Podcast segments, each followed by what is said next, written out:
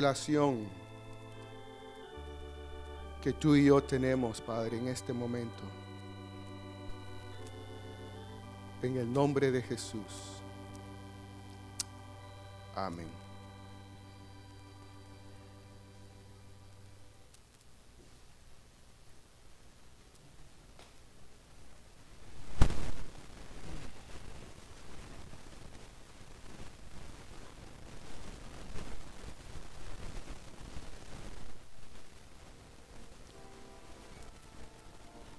Buscando al Señor, hermanos, sobre qué compartir. Yo le decía, Señor, quiero hablar de tu amor y del amor que tú y yo tenemos.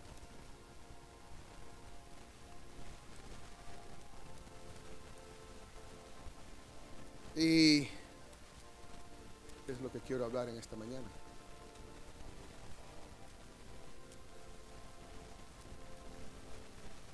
Si alguien puede hablar del amor de Dios, es aquel que ha experimentado el amor de Dios. Si no, lo demás es teoría. Leí un pensamiento que decía, el mundo no lee la Biblia, lee hombres.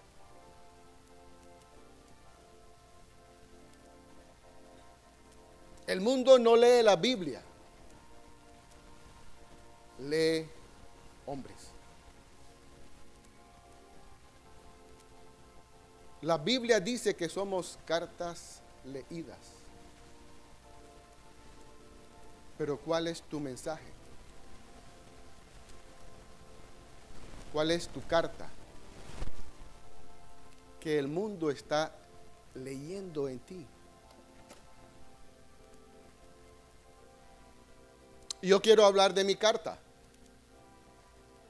Quiero hablar de lo que yo he conocido al Señor un poco, un poco. Y recordando de mi vida, ya lo he contado un poco. Pero hace 30 años yo comencé a caminar más fielmente con el Señor. Antes, como les decía, cuando era niño, todos los viernes aceptaba al Señor. Pero hace 30 años yo comencé a caminar con el Señor. Después de una vida vacía, sucia, desenfrenada, rebelde. El Señor me encontró a los 20 años. Y fue una experiencia preciosa de los cielos, donde mi vida fue transformada y cambiada. El hermano David se acuerda, cuando él me miraba entrar como un joven rebelde. Yo llegaba a sus clases de, de los jóvenes y me sentaba ahí. Pero hace 30 años el Señor me encontró ahí en la iglesia menonita, hastiado del mundo. Yo les decía a mis amigos, ya no aguanto esto, ya no lo quiero. Y mi mamá, anda a la iglesia, anda a la iglesia. Y bajo chantaje iba, extorsión.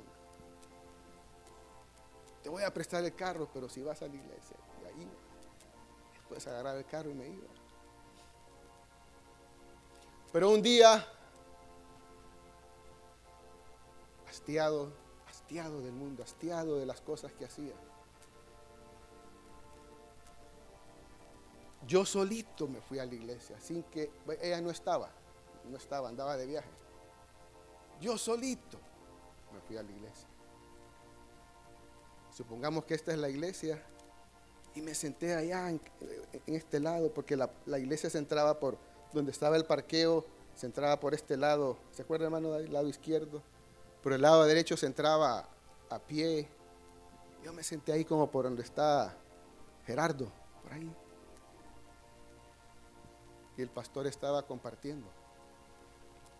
Yo miraba a la gente. Yo decía, yo quiero eso. Esa vez el pastor Adalid hizo el llamado y yo, yo me vine solo. Antes mi mamá me, me decía, anda, anda. Y los, y los hermanos oraban por mí y no me sacaban nada. Nada. Y yo. Pero esa vez nadie me llevó. Nadie. Ahí por donde está Gerardo yo vine. A este lado del altar. Yo recuerdo que me hinqué solo. Y le dije, Señor, si diez mil veces tengo que venir aquí para que perdones mis pecados, quiero venir. Una oración sencilla. Los líderes querían sacarme los chamucos a fuerza y, y imponían manos. Y, yo solo eso le dije al Señor. El Señor vino. Y me encontró. Y me libró. Yo llegué a la casa y yo seguía llorando y llorando, llorando. Y llorando. Y llorando. Y llorando. Y no dejaba de llorar y nadie estaba ahí.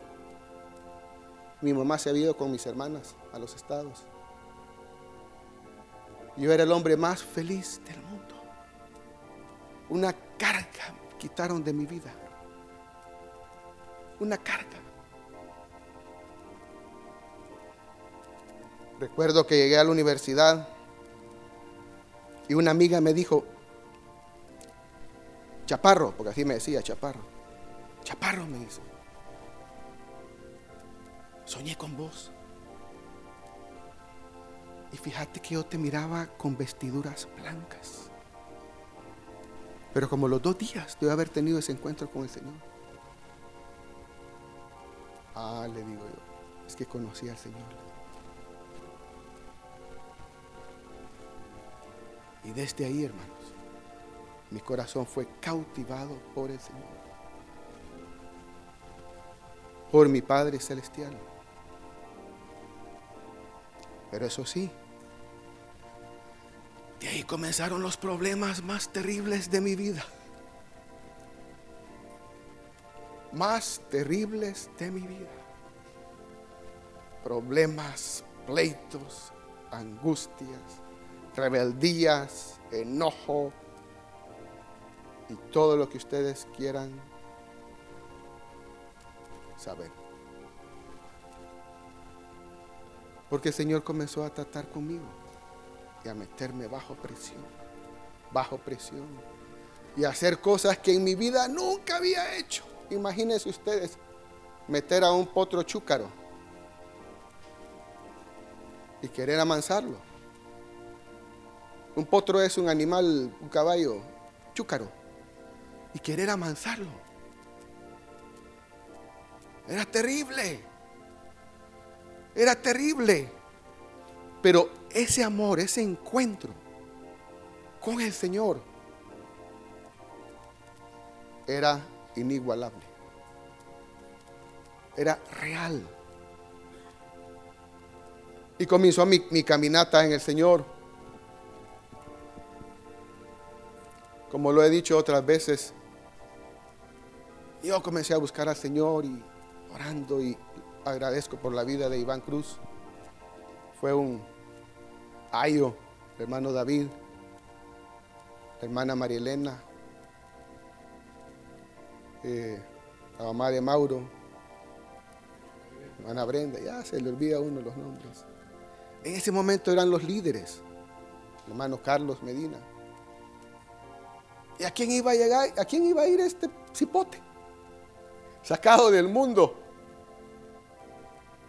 Yo me peinaba para atrás y usaba gargantilla y todo. Chavo loco. Sin calcetines.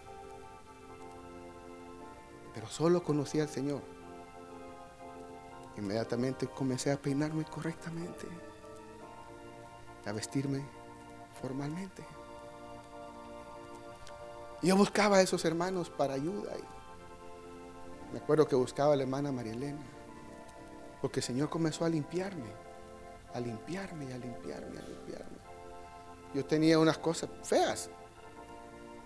No sé si a ustedes les pasaron, pero el Señor comenzó a limpiarme y, yo empezaba como a vomitar, como a arrojar. O sea, era una limpieza, una limpieza de tanta suciedad e inmundicia. Yo le decía, hermanas, ¿qué hago? ¿Qué hago? Y empezaban a orar por mí. Ahí sí. el Señor limpiándome y limpiándome. Pero el amor por Cristo creciendo en mi vida. Creciendo en mi vida. Vinieron pruebas tras pruebas. Eh, a los, como los dos años creo que comenzamos a caminar con Hebrón. Yo no entendía la teología de la liberación en la menonita. Yo era un recién nacido queriendo ser fiel con el Señor. Iba a todas las charlas que nos daban de la teología de la liberación y estaba ahí como cualquier, imagínense un recién nacido, un niño, ¿verdad? escuchando todo. Que para ese niño todo era bueno. Pero yo con el fuego del Señor y del Espíritu. Cuando de repente en, los, en las esferas de los líderes, yo escuchaba oír acerca de la teología de la liberación. Y después el hermano Iván Cruz se va para Guatemala al ministerio de Y luego viene y, luego comienzan los hermanos a buscar una, una cobertura del hermano Marvin Byers. Yo comenzaba a escuchar de él.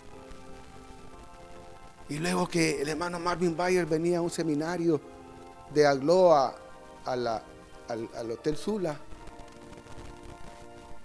para dar un curso acerca del tabernáculo de David. Y entonces voy yo como les digo, metido en todo con el Señor. Y cuando oigo ese seminario, mi vida y mi corazón comienza a fluir. Un espíritu diferente. Un encuentro con Dios, una alabanza diferente. Y una noche yo llegué del seminario a mi cuarto. Y un fuego, literalmente hermanos. Yo sentía que un fuego consumía mi vida. Marcándome, marcándome. De ahí para allá, más marcado con la presencia del Señor. Y obviamente venían las pruebas y dificultades que nunca han dejado de estar. Pruebas y pruebas y pruebas y pruebas. Pero cada vez que hay pruebas hay un crecimiento y encuentros con el Señor, eso sí, encuentros con el Señor uno tras otro, tras otro. No faltábamos a los seminarios, eran tres o cuatro seminarios al año, a todos íbamos, nos encontrábamos con el Señor, era una feria, feria, fiesta. Hermanos, era una, una bendición por ese amor, por esos encuentros con Dios. Y no faltábamos. Yo creo que hasta el día de hoy, en 30 años, tal vez habría faltado uno o dos, mucho. Por esos encuentros que conocí esa vez en ese curso que marcaron mi vida. Nos íbamos de noche, nos íbamos con los, con los mojados. No sé quién, quién de los que estaban aquí, una vez nos fuimos a las 12 de la noche con los mojados en, Congolón, con tal de estar temprano el domingo y agarrar el bus ahí en Esquipulas y de Esquipulas agarrar otro bus hasta llegar a Hebrón. Y así era. Y luego salíamos los hermanos a la zona, a la zona 1 a la zona 1 en bus, caminar. Una experiencia linda conociendo hermanos que hasta el día de hoy los veo, cuando dormíamos en el cuarto. el hermano Juanito, de Zacapa, Lo vi. Y lo vi como que lo hubiera visto el primer día. ¿Cómo estás? Dormíamos. Yo creo que Miguel lo conoció. Dormíamos ahí en los cuartos, buscando la presencia del Señor. Por ese amor que en un momento yo conocí, hace 30 años. El día de hoy. Pero ese amor ha sido, ha sido probado con fuego. Ha sido probado con fuego. Porque el amor de Dios va a ser probado. Con fuego. Si tú dices que amas a Dios, va a ser probado con fuego. Y cada vez el horno se va a calentar más. Porque los fuegos al principio de mi caminata eran fueguitos. Pero cada vez el horno era más encendido. Encendido. Encendido. Y encendido. Dificultad tras dificultad, prueba tras prueba.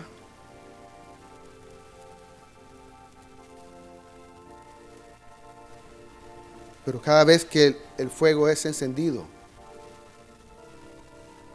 el amor de Dios lo he ido conociendo. Porque el amor de Dios, hermanos, no es conocimiento, es experiencia. Tú puedes hablar del amor de Dios cuanto tú quieras, pero si no lo has experimentado en el lugar íntimo, no sabes nada. Como dice Pablo, si no lo has experimentado y no has desarrollado una relación de amor con tu Padre Celestial, es vacío. Lo que hables y lo que digas será como címbalos que retienen.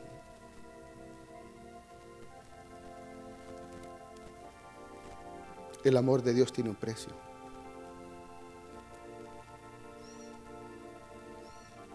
Que pocos quieren pagar. Porque no quieren poner su vida en el altar. Y no quieren morir. El amor de Dios pide la muerte a lo que tú eres. Y si tú no estás dispuesto a morir por ese amor, no conoces el amor de Dios. Solo lo tendrás en conocimiento y no en experiencia. Pero el amor de Dios requiere un precio y requiere la muerte a lo que tú eres y a lo que yo soy. Por eso el fuego es encendido cada vez más. Para que la carne sea quemada en el altar.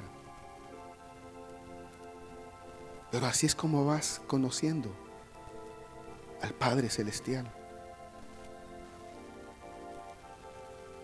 Después todo, hermanos, yo quiero decirles honestamente, Tal vez los que, los, que, los que me entiendan van a entender esto. Es vacío. Y el apóstol Pablo lo dice. Que podemos hablar lenguas angelicales. De los cielos. Pero si no tenemos amor,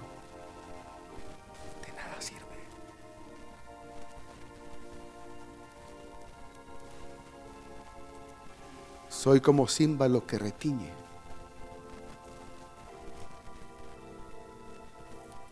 Pero si tú y yo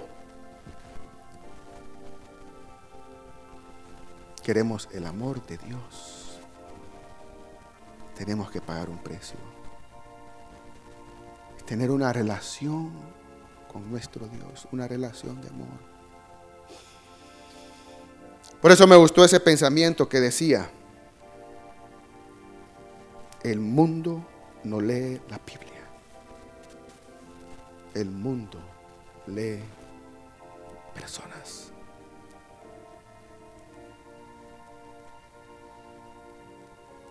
Y una mañana de estas me levanté pensando en este hombre, Trump. La mañana iba caminando y comencé a pensar en Trump y en sus obras. Mm. Quiere decir que el hombre es evaluado por sus obras, por sus hechos. ¿Verdad? Trump. Un hombre que recibió un millón de dólares y lo volvió en cuánto? 100, no sé, 100 mil. 100 mil. 6 mil. O sea, ha producido 5.999 millones. 5.000 más. Yo empecé a pensar en él. Me levanté esa mañana pensando en él y busqué al Señor. Quiere decir que el hombre, el ser humano es evaluado por sus obras y por sus hechos.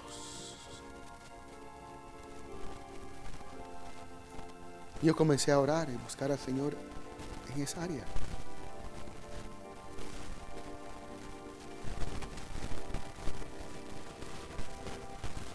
Y a pedirle al Señor que nos bendijera. Ay, porque hermanos, la vida de José. Ay, qué linda la historia de la vida de José. Pero cuando miremos a José, le, vamos, le podemos preguntar, José, ¿cómo fue tu vida ahí en la cárcel? Fue terrible. Fue espantosa. Fue oscura.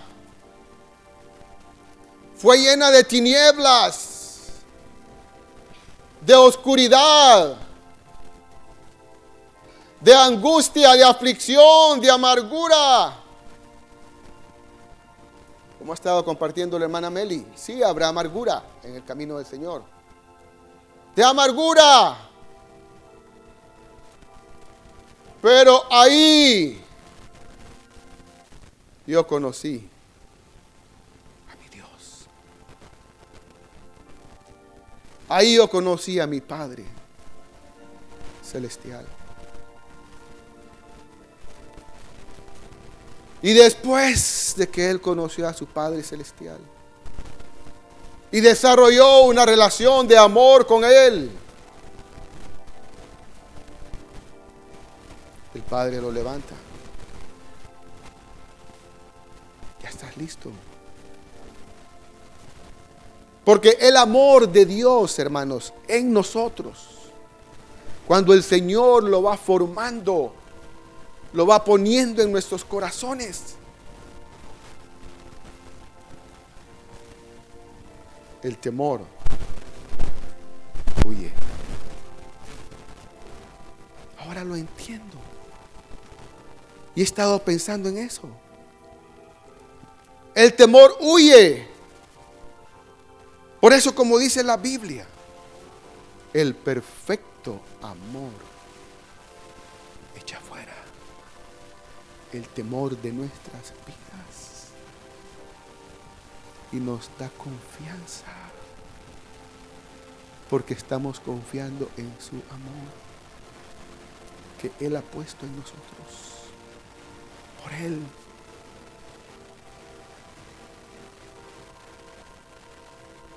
Y ahorita que veníamos de viaje, comencé a recordar aquella historia que hemos leído acá que venía el avión, una gran turbulencia, ¿se acuerdan? Y el niño que venía ahí enfrente venía tranquilo. Y le preguntó un otro pasajero, le dice, ¿no tienes miedo?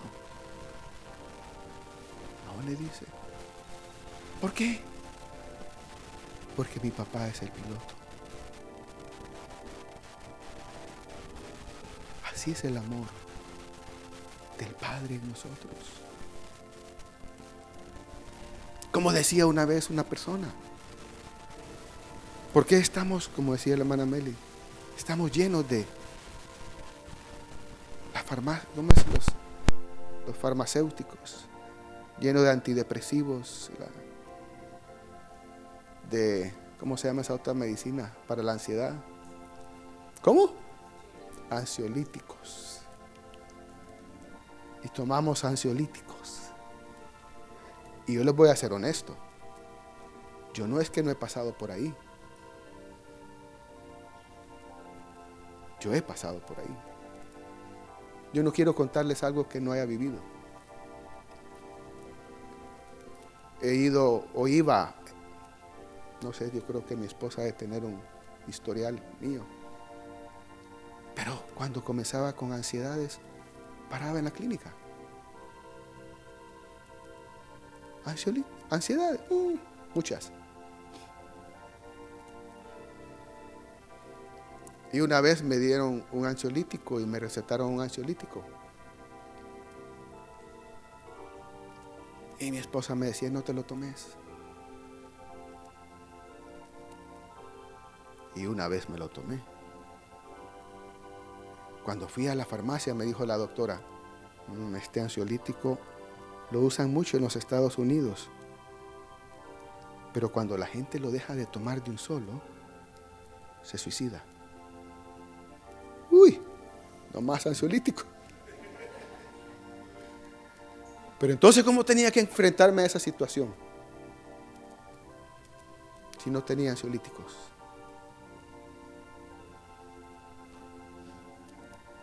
¿Cómo?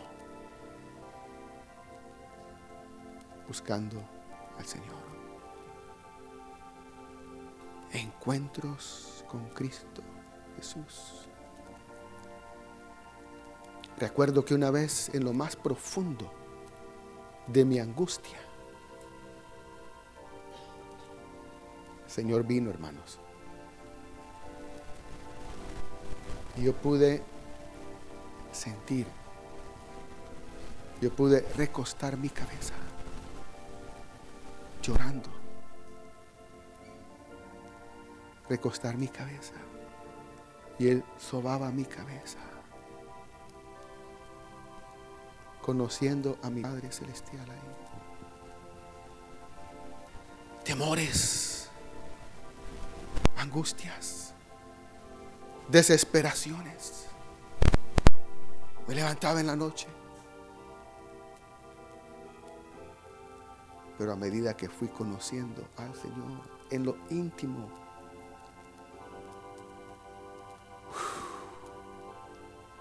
eso iba desapareciendo. Poco a poco, el amor del Padre fue dándome seguridad, confianza, paz, gozo. Y fui conociéndolo más, hermanos, y más. Porque el fuego era más fuerte. ¿Qué hacía?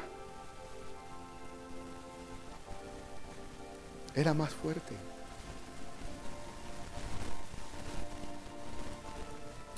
Ahora yo les puedo decir, después de 30 años, creo que he conocido un poquito más a mi Padre Celestial que hace 30 años. Pero fuego tras fuego. Buscándolo y atrayéndonos.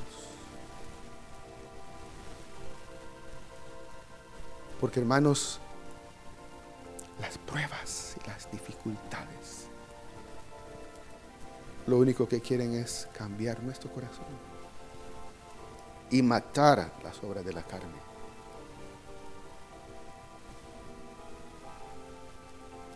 Matar a la carne. Matar el orgullo, la jactancia. Yo no entendía qué es lo que me pasaba. Recuerdo yo, era espantoso. Y una, y una mañana estaba en mi oficina. Llegó Tomás Reyes y empezó a hablarme una palabra del Señor. Del Señor. No me acuerdo lo que me dijo, pero le dije, por favor, apuntámelo.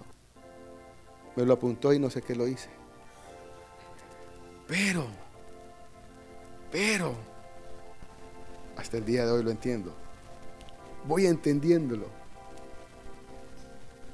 Hermanos, Dios va a poner aguijones en nuestras vidas.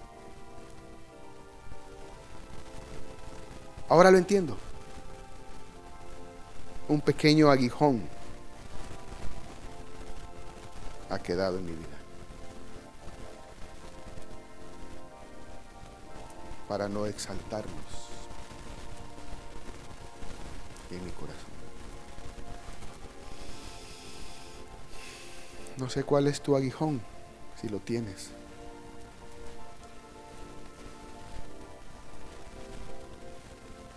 Pero el propósito del aguijón es matar la carne.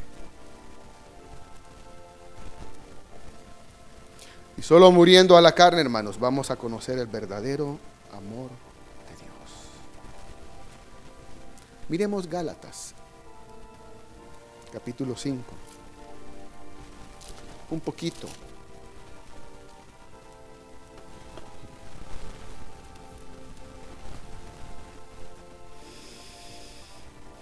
Si miramos del 7 al, al 15, ahí vamos a ver que el apóstol Pablo habla de la carne. Pero después habla del espíritu.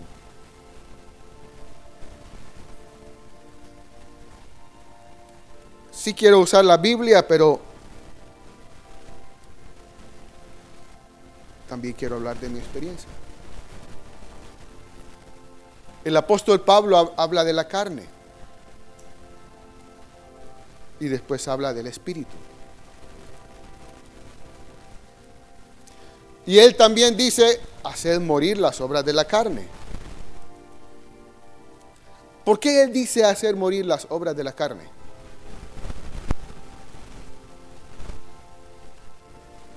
Porque si las obras de la carne no mueren a través de las pruebas, de las situaciones y la cárcel en que el Señor nos mete,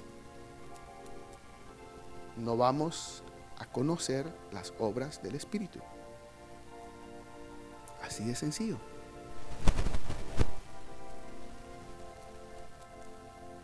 Si no hacemos morir las obras de la carne,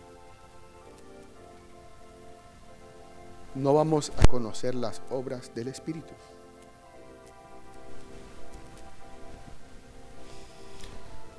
Podemos ser cristianos de que de hace 30, yo tengo 30, 40, 50, 60 años. Pero si no ponemos la vida en el altar,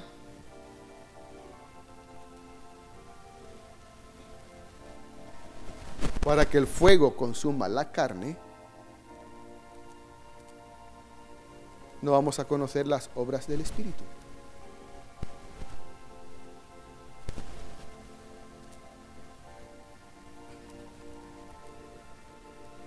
Yo te hago la pregunta. ¿Qué tipo de cristiano quieres ser? ¿O qué tipo de hijo de Dios quieres ser? ¿Un hijo de Dios carnal que va a terminar haciendo las obras de la carne? Y viviendo las obras de la carne? o un hijo de Dios conociendo al Espíritu de Dios.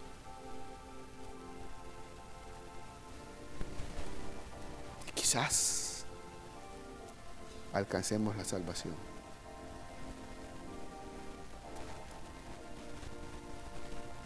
¿Qué clase de cristiano quieres ser? ¿Qué clase de carta quieres que la gente lea en tu vida? ¿Una carta que la gente diga, yo quiero seguir a ese hombre?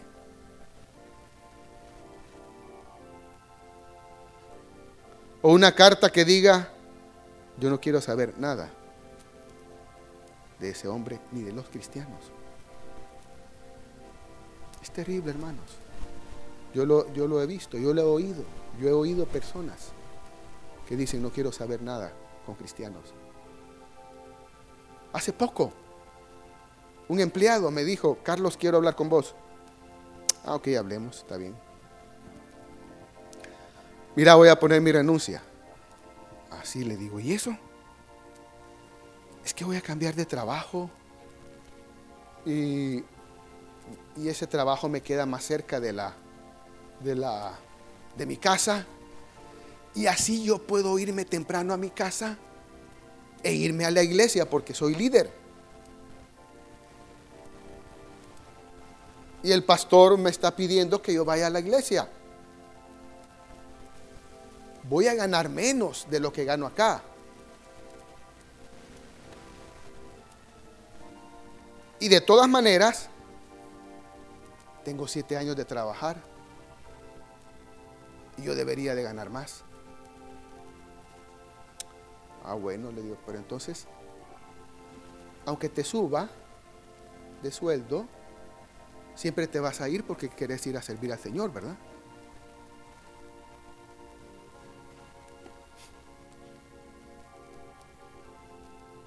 No sé si entienden. Está aquí el chantaje. Pero querés ir a servir al Señor, entonces de nada sirve que te suba. Por eso la gente no quiere. ¿Qué carta? O sea, va a ganar menos. Va a llevar menos dinero a su casa. Por servir al Señor.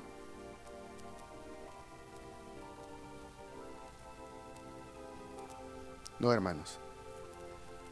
Entonces le dijo, ok, nos vemos.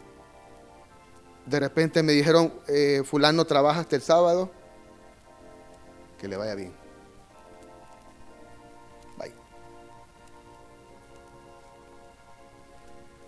Y dejó tirado el trabajo y se fue. A servir al Señor. Dejando el trabajo tirado. testimonio le dio a todos los de la panadería.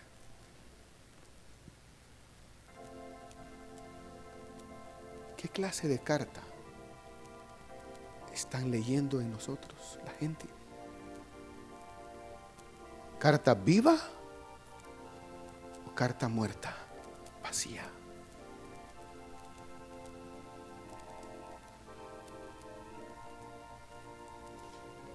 ¿Saben qué es lo que pasa, hermanos? Y ha sido mi oración estos últimos días.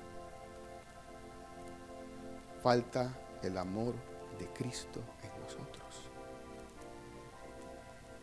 Manifestado a los demás. Nos falta. Nos falta.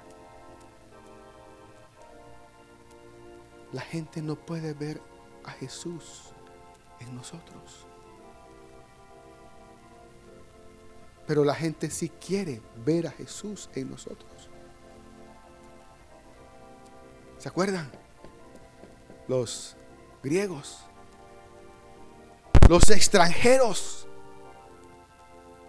buscaban a Jesús.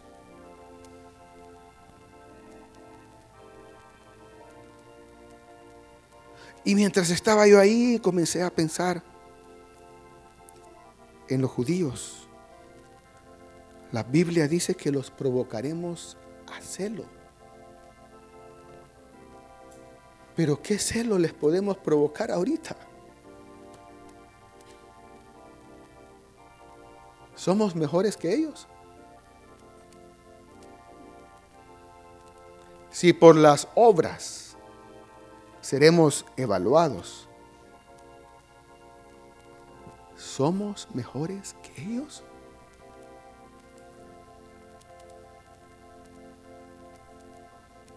Con mi esposa nosotros hemos estado hablando. Y yo sé que es del Señor.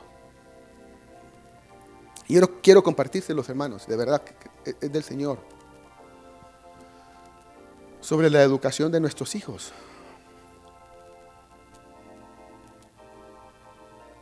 Y primeramente Dios, ellos van, a, estudiar online. El Señor nos ha permitido y van a estudiar online cada quien. Claudia, María Fernanda, ya está estudiando. Pero, y ella les decía, mi esposa les decía, y yo le dije, sí, es cierto, es del Señor. Tienen que prepararse. Tienen que estudiar. Y ser alguien en la vida. Y comencé a recordar un mensaje del hermano Over en la panadería. Cuando él comenzó a compartirnos acerca de la descendencia de Jonathan Edwards. ¿Y la otra persona quién era, hermano? Era un hombre impío, la otra, ¿verdad? Era un hombre impío. Jonathan Edwards, un hombre de Dios. Max Juice, hombre impío, perverso. Su descendencia impía. Y luego comenzó a hablar de la descendencia de Jonathan Edwards, un hombre de Dios. Hombres pastores, abogados prominentes, políticos. Una descendencia justa, pía. Hombres preparados y mujeres preparados.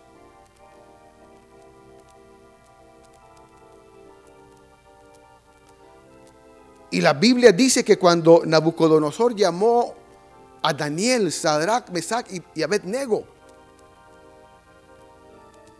comenzó a evaluar el perfil de estos hombres para estar en el lugar donde estaban.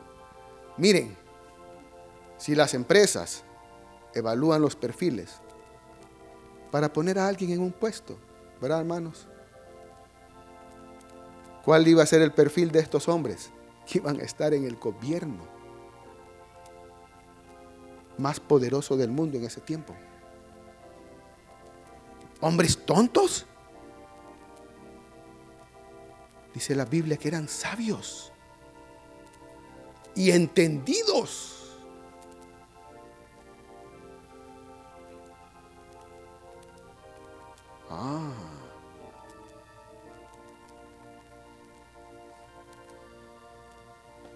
¿Y nosotros?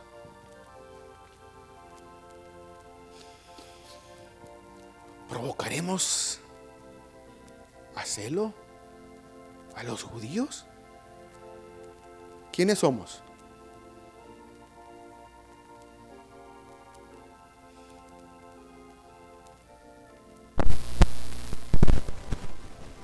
Unos tendrán llamamiento para el ministerio. Otros quizás no.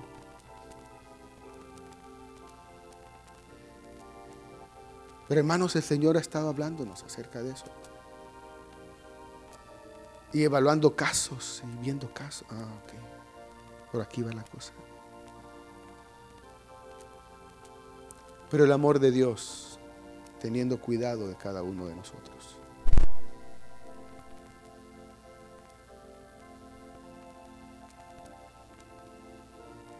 ¿Cuántos quieren?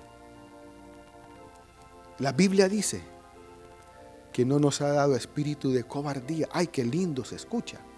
Espíritu de cobardía. Nos ha dado espíritu de poder, de amor, y de dominio propio. ¿Está ese poder obrando en nosotros?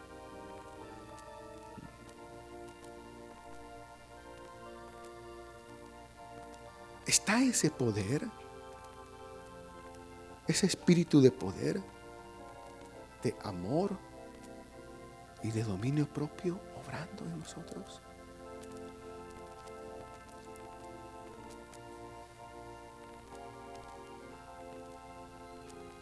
Busquémoslo, pero pongamos nuestra vida en el altar,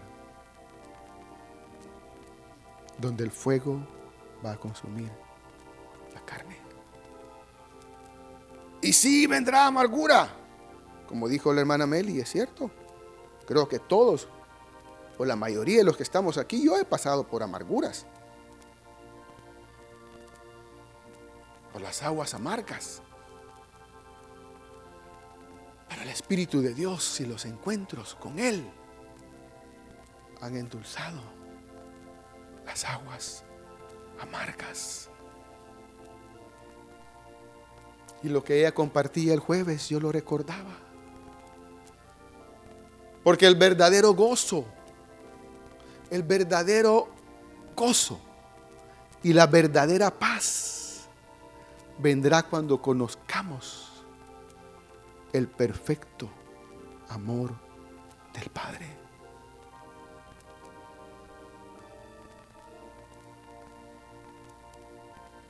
Confiados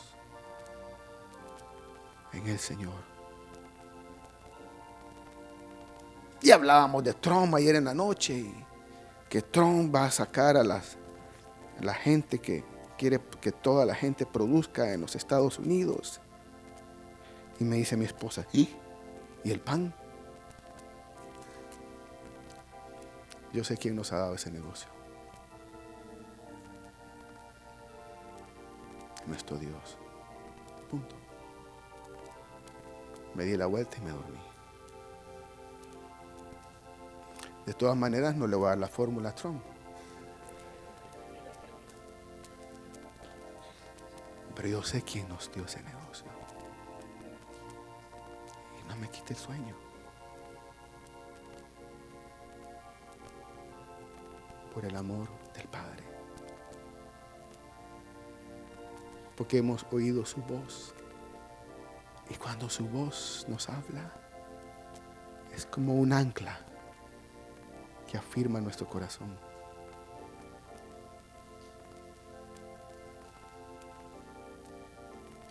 El perfecto amor echa fuera el temor. Y si le tememos a los hombres, a Trump y a fulano y a este y al otro, es porque el perfecto amor no ha sido formado en nosotros.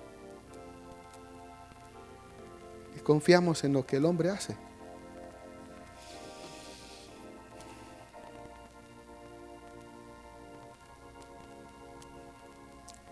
Ese es el Dios que yo he conocido, hermanos. Y que Él me ha permitido conocerlo. ¿A dónde? En las pruebas con lágrimas, con llanto, pero con un gozo eterno. Encuentros con Cristo Jesús. No es vacío. No es vacío. Los encuentros y el amor de Dios no tiene nada que ver con la razón. Tiene que ver con el corazón.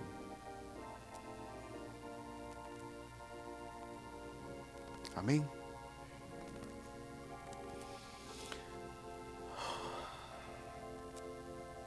Y luego podemos leer, creo que les puedo leer 1 Corintios 13, ¿va? Y esto y lo otro y lo otro. Y al final, ese capítulo lo que revela es a Cristo Jesús. Una vida. Una persona. Si ustedes lo leen, es una persona. Cristo Jesús. Que tú lo vas a conocer a medida que mueras. Medida que mueras. La vida de Cristo será formada en nosotros. Y ese amor, porque es la vida del Espíritu en nosotros. Amén.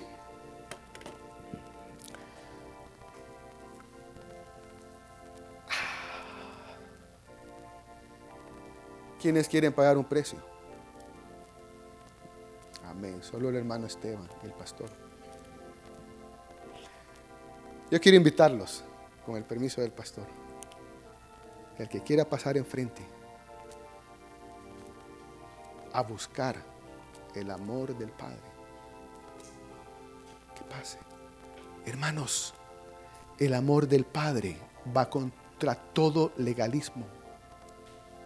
Por eso David podía entrar al tabernáculo. Porque no estaba basando su vida a lo al, al legalismo, sino que a una relación con el Padre. Porque él decía, David decía, te amo, oh Jehová, fortaleza mía. Señor, David te amaba. David te conocía. David podía decir, te amo, oh Jehová fortaleza mía. Por esa relación que tenía con el Padre. Por esa que sea fiel. Por esa relación que tenía contigo, Señor. Padre, y en esta mañana aquí estamos delante de ti, reconociendo que necesitamos conocer ese amor verdadero.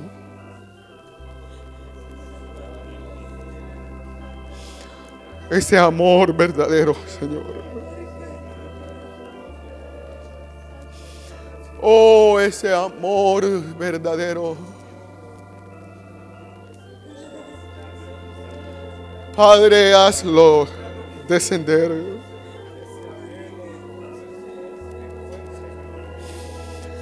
Que descienda ese amor verdadero a nuestras vidas.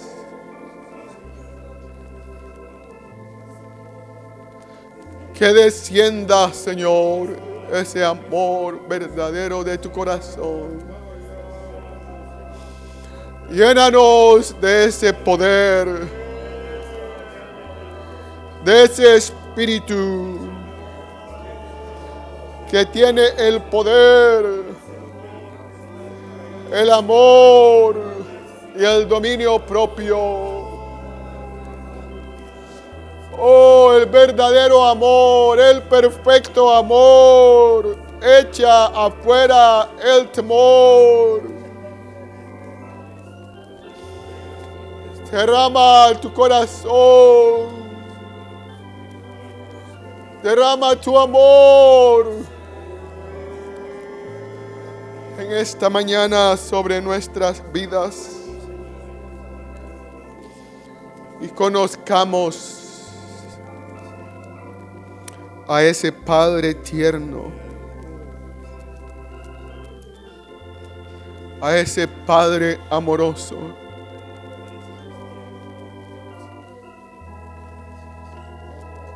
que lo conozcamos.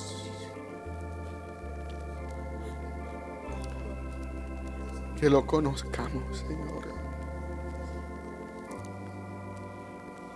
Padre Celestial.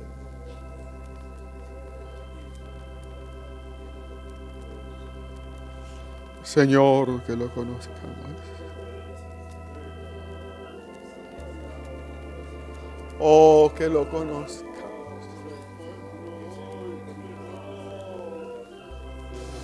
Oh, que lo conozcamos.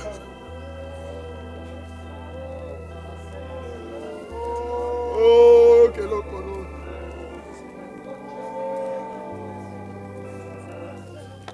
Oh, que lo conozcamos. Oh, que lo conozcamos.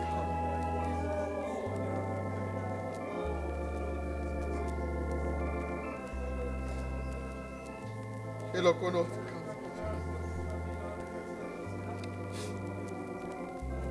Oh.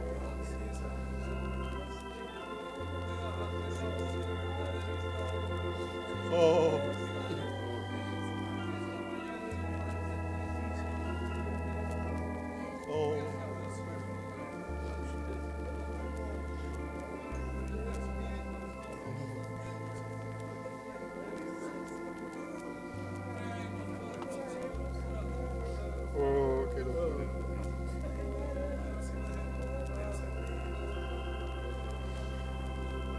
Envíanos ese amor.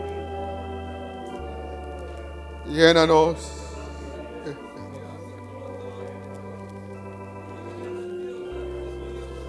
Oh, llénanos.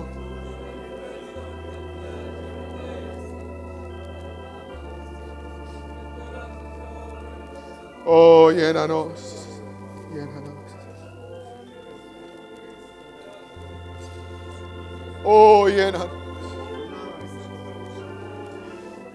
Haznos conocer ese amor verdadero.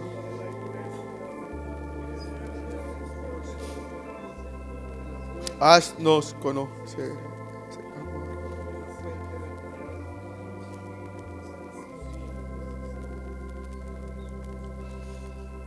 Que conozcamos el amor de un Padre verdadero.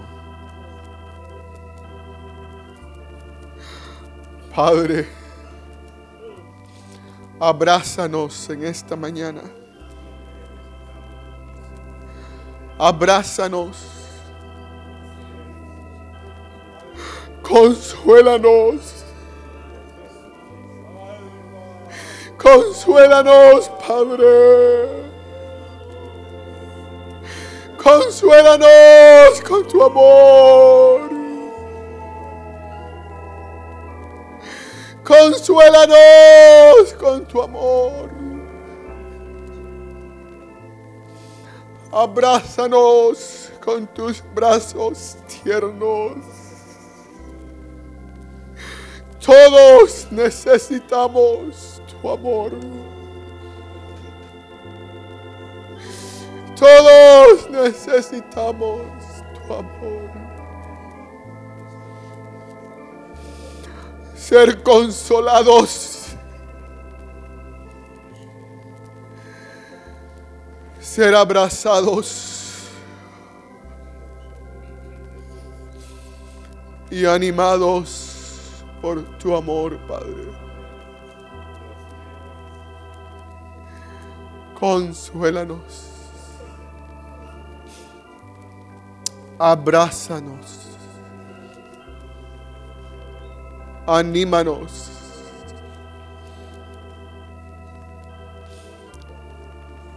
Anímanos.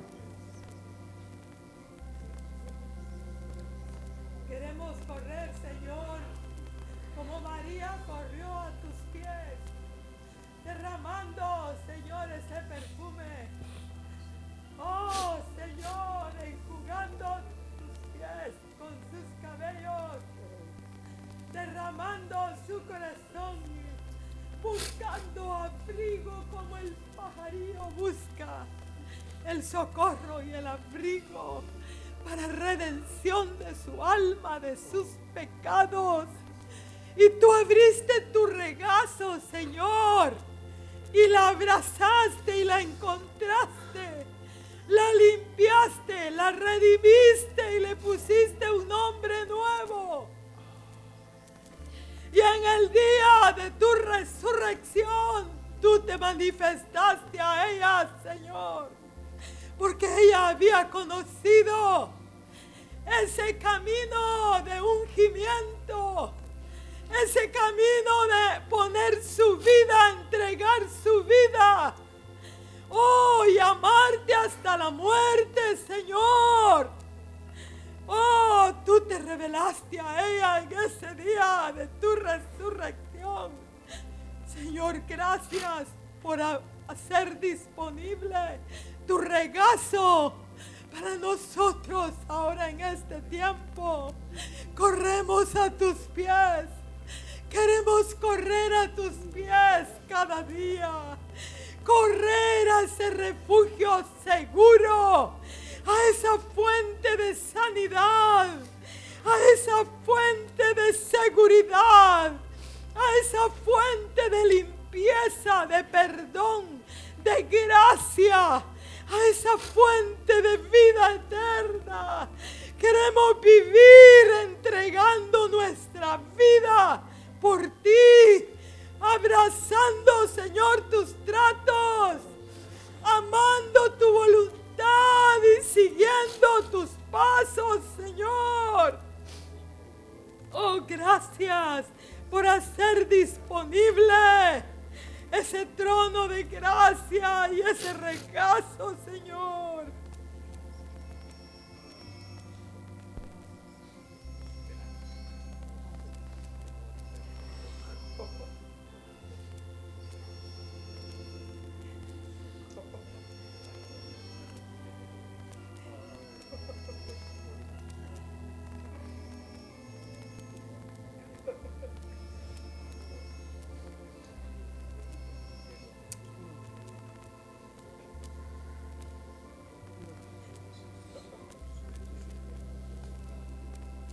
Yo, yo fui yo fui un niño, hermanos, que crecí. Ayúdenos, por favor, alguien que se mueva a buscar ese celular y lo apague. Por favor, hagan algo. Muévanse, hermanos. Hermanos, sugieres. Apáguenlo.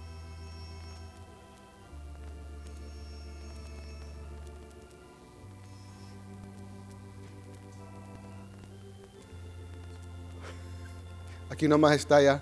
Gracias, perdón. Hermanos, yo fui un niño que crecí sin decirle papá a alguien.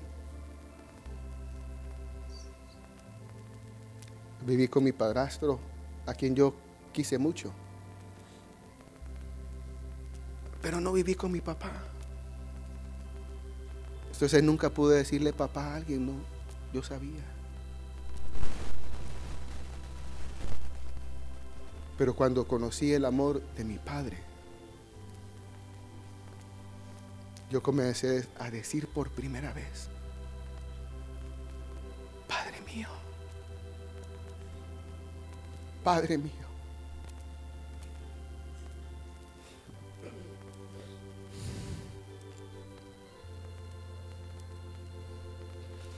A Él fue el primero que yo le dije, Padre mío.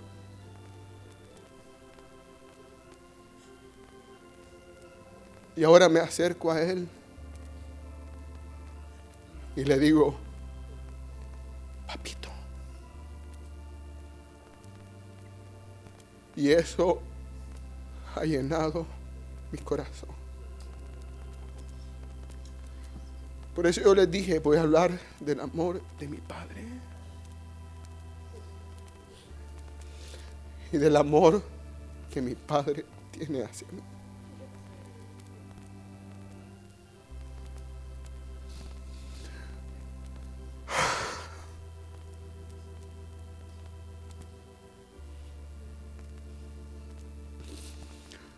Tal vez alguien ha pasado por esta experiencia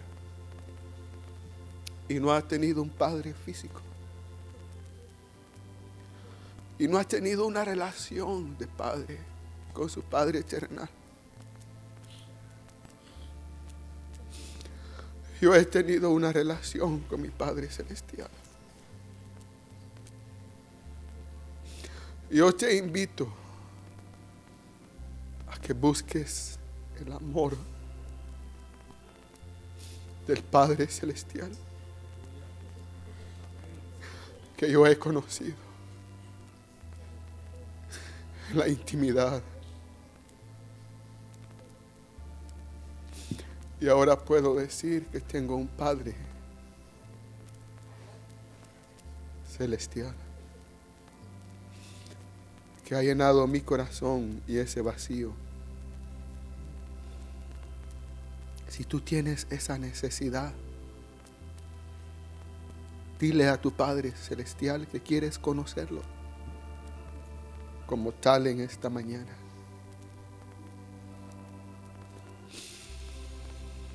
Padre,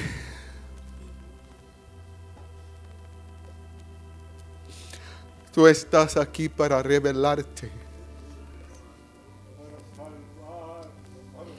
como el Padre Celestial para muchos. Y revelar el amor del Padre a muchos corazones necesitados.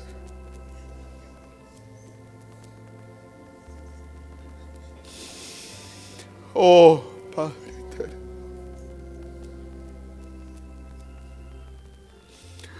Con el amor con que tú me has amado. Yo te he amado a ti, Señor. Revélate a estas vidas.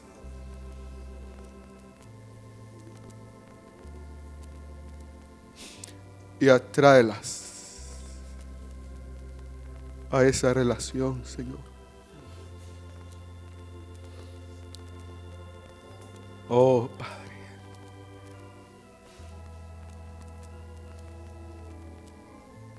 Oh, Señor.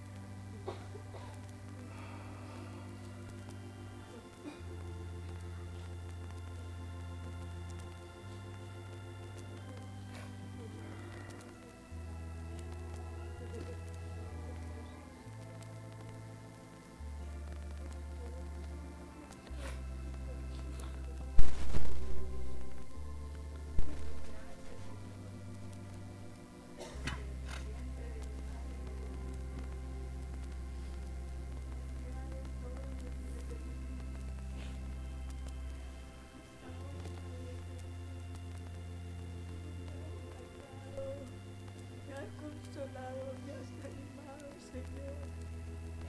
Gracias te doy, Señor, por todo el trayecto de la vida, Padre. Porque tu presencia siempre está conmigo y estará con mis hijos también. Gracias, Padre, gracias.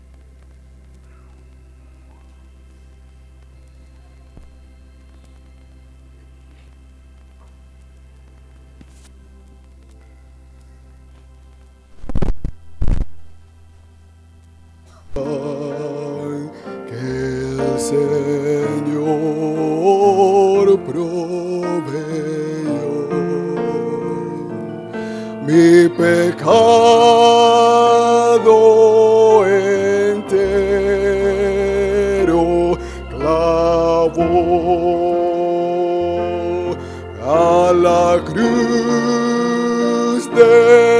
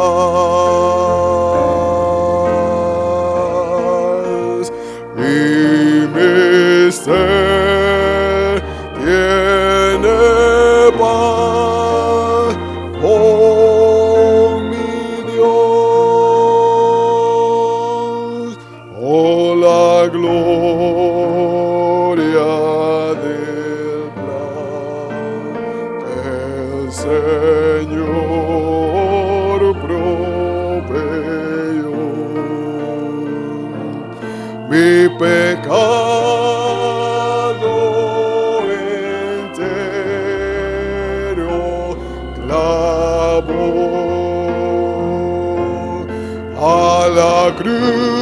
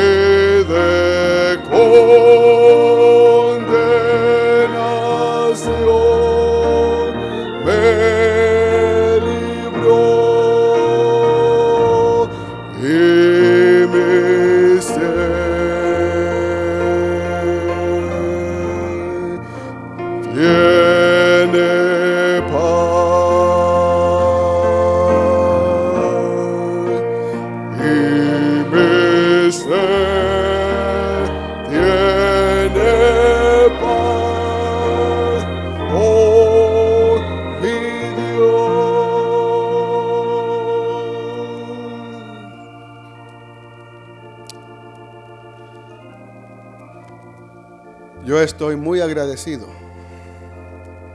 con mi Padre Celestial por el plan que Él ha escogido para mi vida. Y hermanos, perdónenme. Yo solo quería hablar del amor de mi Dios y de mi Padre. Dios les bendiga.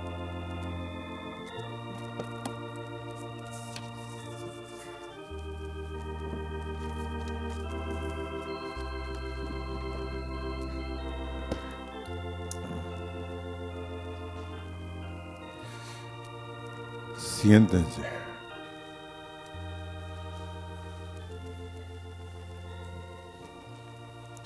Solo quiero terminar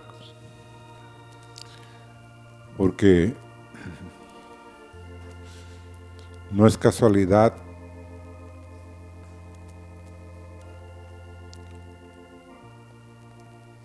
Hace tres noches yo tuve una experiencia vino una pregunta. O eres hijo o eres bastardo. Dios solo tiene hijos, hermanos. ¿Y quiénes son los hijos? Los que Dios disciplina. Si tú te consideras un hijo de Dios y no hay disciplina, no hay trato en tu vida, perdóname, tú no eres ni eres una hija de Dios. Amén. El mensaje del hermano Carlos se redume en eso. Él aprendió a conocer al Padre Celestial por los tratos de Dios en su vida. Y oigan bien, si tú haces cosas en tu vida y nunca viene la disciplina, I'm sorry, como dicen los americanos, lo siento mucho. No eres una hija, no eres un hijo de Dios. Viene así, tal vez eres el más fiel, pero los tratos de Dios no vienen porque tú no eres un hijo. Y a mí no se me olvida una hija del hermano Juan Domingo Tuches, 20 años. Su papá era el pastor de la iglesia principal de la Asamblea de Dios en Guatemala. 20 años la joven. Desde niña asistía a la iglesia, colaboraba en todos los campamentos de jóvenes y de niñas, pero no conocía al Señor. Ella no sabía que hacía cosas a escondidas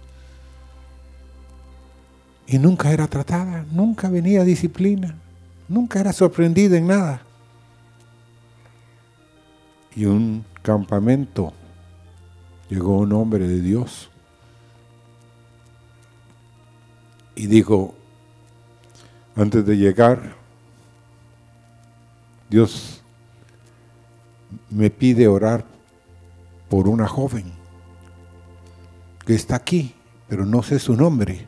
Y él empezó a buscar así. Ah, es la que está en la puerta, dijo. Quiero que pase adelante. No, pero ella dijo, no, yo ya soy hija de Dios. No, el Señor me dijo que no. Tú no eres hija. Porque los tratos de Dios no han venido a tu vida, tú. Y ella dijo, ahora entiendo. Y vino corriendo. Los hermanos y hijos de hermanos aquí.